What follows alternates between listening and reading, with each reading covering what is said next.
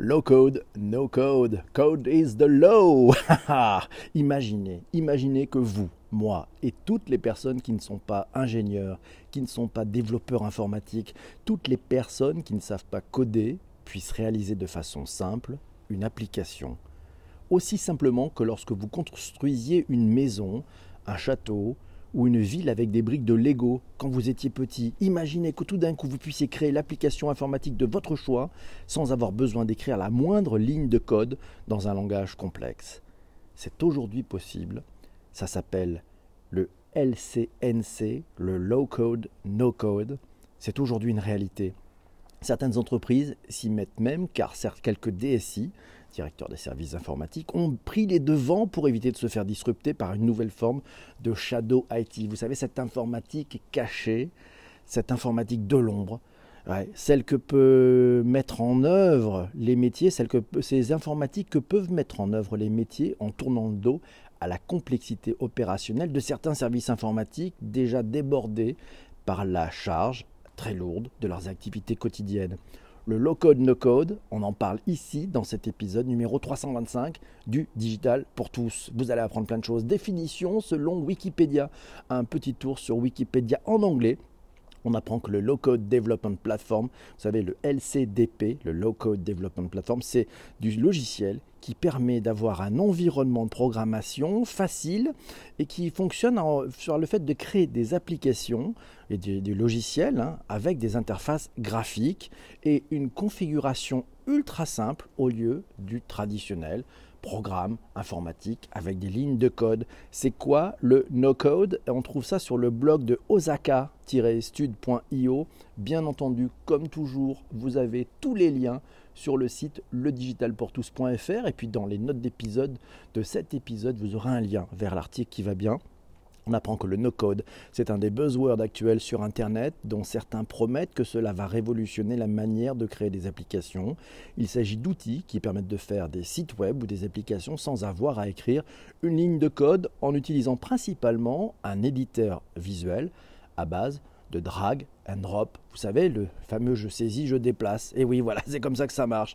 Il y a, par exemple bah, il y Bubble.ease qui a été fondé en 2012, qui a priori la première plateforme no-code à avoir réussi à fournir un tel service de manière suffisamment convaincante pour attirer assez de clients et devenir profitable. Sinon, dans les chatbots, c'est techniquement contraignant de développer ainsi que d'héberger un chatbot. Et eh bien, il y a plusieurs solutions exemple, par exemple, on peut parler de ChatFuel si vous le connaissez. Puis le futur, bah, c'est le no-code. C'est finalement la commoditisation, la commoditisation du développement web. Et c'est notre ami Massio, toujours euh, féru, toujours là, qui nous a dit dans les années 80, dans une interview, le responsable de la recherche et développement de chez HP, de Hewlett Packard, déclarait avec le jeu Pinball Construction 7 PSC, vous construisez votre flipper sans aucune programmation. Demain, le disait-il, c'était déjà dans les années 80, demain, disait-il, avec la même technique, il ne sera plus nécessaire de savoir programmer, ni d'être un expert dans un domaine, il suffira d'assembler des briques logicielles réutilisables, dotées d'une expertise, comme dans Pinball Construction 7. Quatre décennies plus tard, nous y sommes, enfin presque low code, no code. Merci beaucoup, Massio, pour euh, nous avoir fait ce petit cours d'histoire intéressant quand même. Hein, il y a des visionnaires. Hein. Le développement d'une application low code, no code, ben, on trouve ça sur pandasuite.com.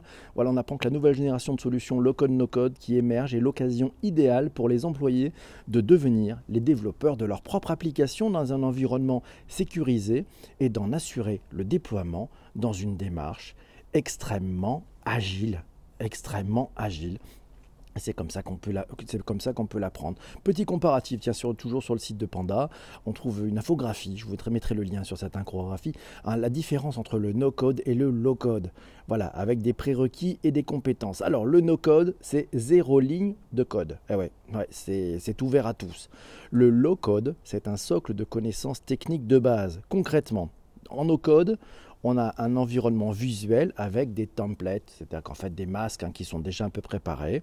Euh, quant, au, low, code, ben, c'est un environnement visuel qui est connecté à un back-end, hein, c'est derrière, c'est derrière, et, ou un système de gestion d'application des API.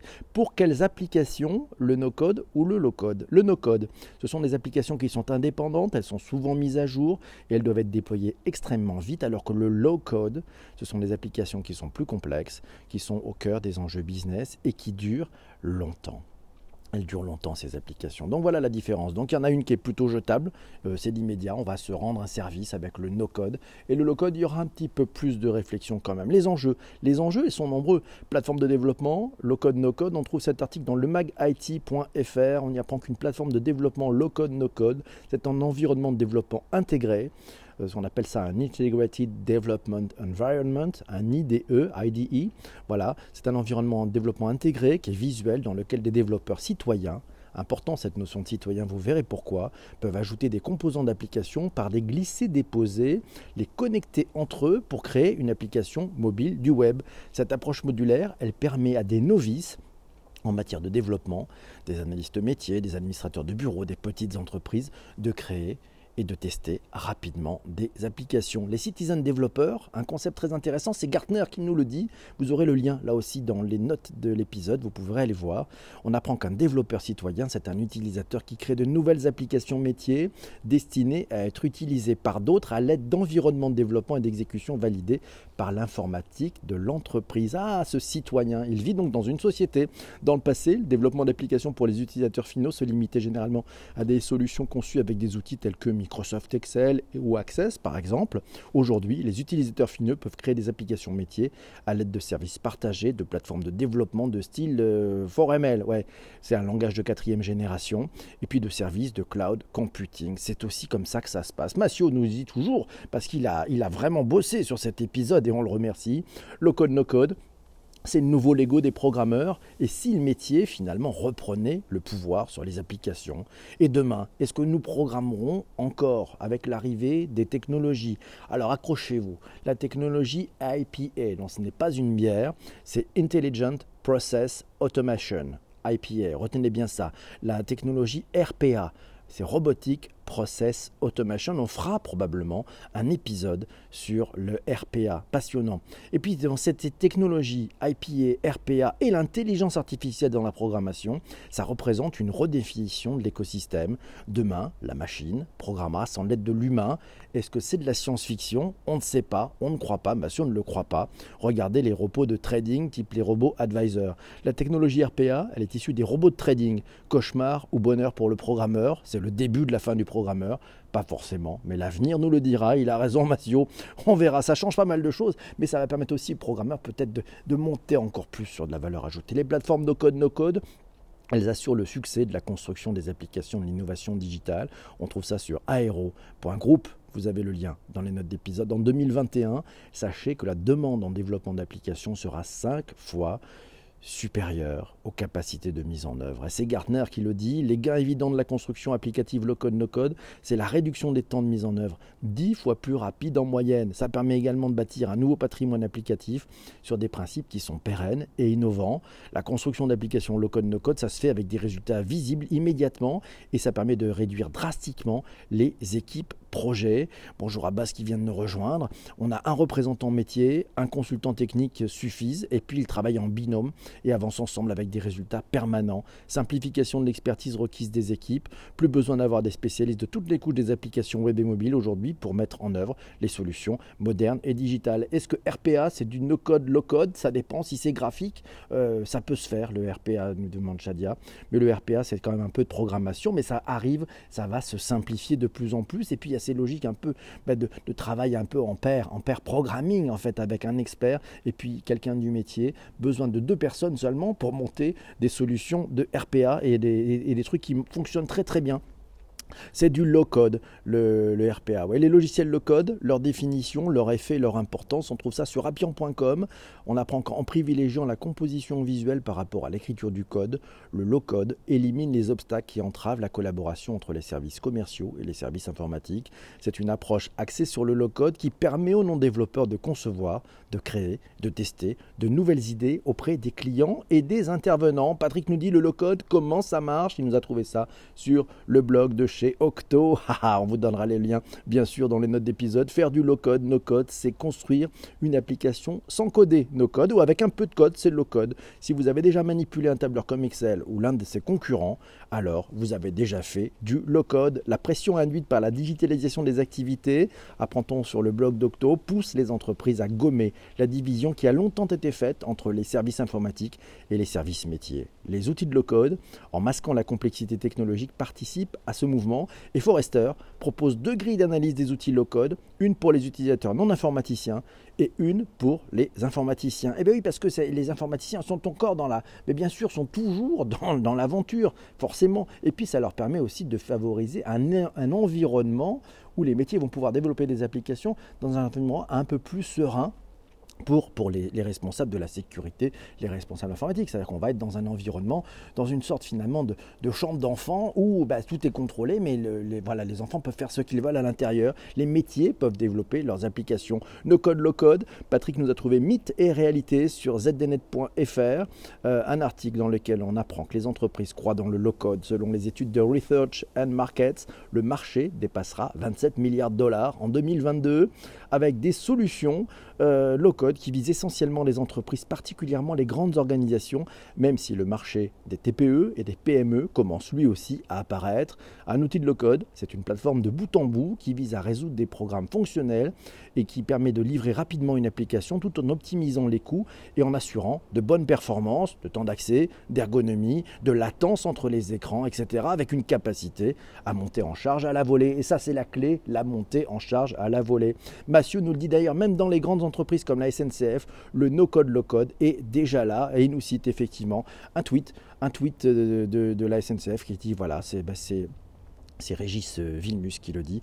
SNCF Réseau propose aux métiers de construire leurs solutions pour répondre plus vite et au mieux à leurs besoins. C'est un changement de paradigme euh, complet permis grâce aux solutions de Citizen Development en no-code ou low-code qui couvrent maintenant presque tous les besoins. Incroyables, ils sont modernes dans le coup. Et oui, ça arrive Sinon, bah tiens, dans le, dans le dans le tweet d'avant émission, dans les réactions, vous trouverez aussi cette image euh, du cadran magique 2019 du Gartner, des plateformes low-code, no-code, et puis euh, Mathieu nous donne justement bah, le nom des acteurs qui sont les mieux positionnés. Sinon, tiens, le mouvement low-code, no-code, sachez qu'il prend de l'ampleur. C'est le magazine Les Échos, c'est Les Échos qui nous le dit, euh, qui nous le dit forcément. Le montant investi aux États-Unis dans les startups low et no-code a plus que quadruplé en 5 ans, passant de 114 millions de dollars en 2014 à 529 millions de dollars en 2019. Avec le no-code, la programmation ne disparaît pas, mais elle devient très visuel, l'utilisateur déplaçant et glissant les, euh, les différents éléments. Euh, bonjour à Chloé qui vient de nous rejoindre. Quel est le coût des outils low-code pour l'entreprise et la valeur reste-t-elle dans l'entreprise? Ah ça c'est une bonne question que nous ouvre euh, Jean-Emmanuel. bonjour à toi et bonne année. on pourra se poser effectivement la question sur ce coût, mais on devrait faire quelques économies. C'est pas forcément, nous dit DoubleClick, qui nous dit que c'est la fin des récours pour les informaticiens développeurs. Pas du tout. À mon avis, non, c'est pas ça. C'est que ça leur permet finalement on parlait des citoyens, de, rendre, d'urbaniser un peu plus la façon de créer des applications. Et puis ça va forcément générer d'autres besoins. Parce que si tout le monde devient un développeur d'applications sans faire de code, ça signifie que ça va ouvrir d'autres champs, d'autres possibilités. Tout le monde va monter en compétences. Et puis ben, on va avoir besoin d'autres services de la part des équipes euh, de l'IT. Le low-code, c'est une chance pour la DSI. Ouais, c'est une chance que la DSI ne doit pas manquer. On apprend ça sur ZDNet et puis c'est sur GreenSI ouais, qu'on apprend ça, Frédéric Charles, l'excellent Frédéric Charles. Voilà ce qu'il dit sur cet article. Le low-code est perçu comme un danger par les DSI, les directions de systèmes informatiques, qui se sentent court-circuitées, alors que c'est bien sûr une formidable opportunité de transformation et de reboot d'un processus applicatif parfois à bout de souffle. il continue, je le cite, on ne peut comparer les plateformes de développement permettant de faire du sur-mesure qui demande aussi de mettre en place et d'outiller une démarche de développement agile et de DevOps avec des plateformes de développement rapide, low code, simplifié, intégrant la méthode dans l'environnement DevOps de mise en production et de supervision. Deux approches alternatives s'offrent donc aux fameux directeurs des services informatiques, des systèmes informatiques, monter une organisation outillée et une plateforme à même de développer rapidement les besoins des métiers, ou adopter une plateforme low-code qui offre ce service sous la forme d'une plateforme simple, le low-code, pour rebooster la DSI, pour rebooter la DSI avec le low-code, c'est donc bien une transformation interne et externe qui est devant les DSI qui sauront en saisir l'opportunité. C'est passionnant. Alors, à quand à quand devenez-vous un développeur Comment développer votre première application Allez faire un tour sur Google et puis allez demander à votre DSI hey, quand est-ce qu'on a une plateforme no code, low code? pour, pour commencer à bosser ensemble encore plus. Voilà. Mes amis, merci d'avoir écouté cet épisode. Vous êtes sur les plateformes de balado diffusion et de replay. Je compte sur vous pour écouter les 324 autres épisodes. Vous avez vraiment du temps devant vous. Ça va être passionnant. Sinon, allez faire un tour sur le digitalpourtous.fr. Vous y retrouverez les épisodes de ce podcast et un formidable moteur de recherche vous permettant de retrouver les différents épisodes et de retrouver tous les articles qui sont cités chaque jour dans ce, podcast. Mille merci à vous. Puis si vous êtes sur iTunes, un petit clin d'œil, 5 étoiles, un petit commentaire, c'est trop cool. À très vite. On se retrouve pour un prochain épisode. Je vous, laisse, je reste avec ceux qui sont dans le direct sur Twitter. À ciao, ciao, merci.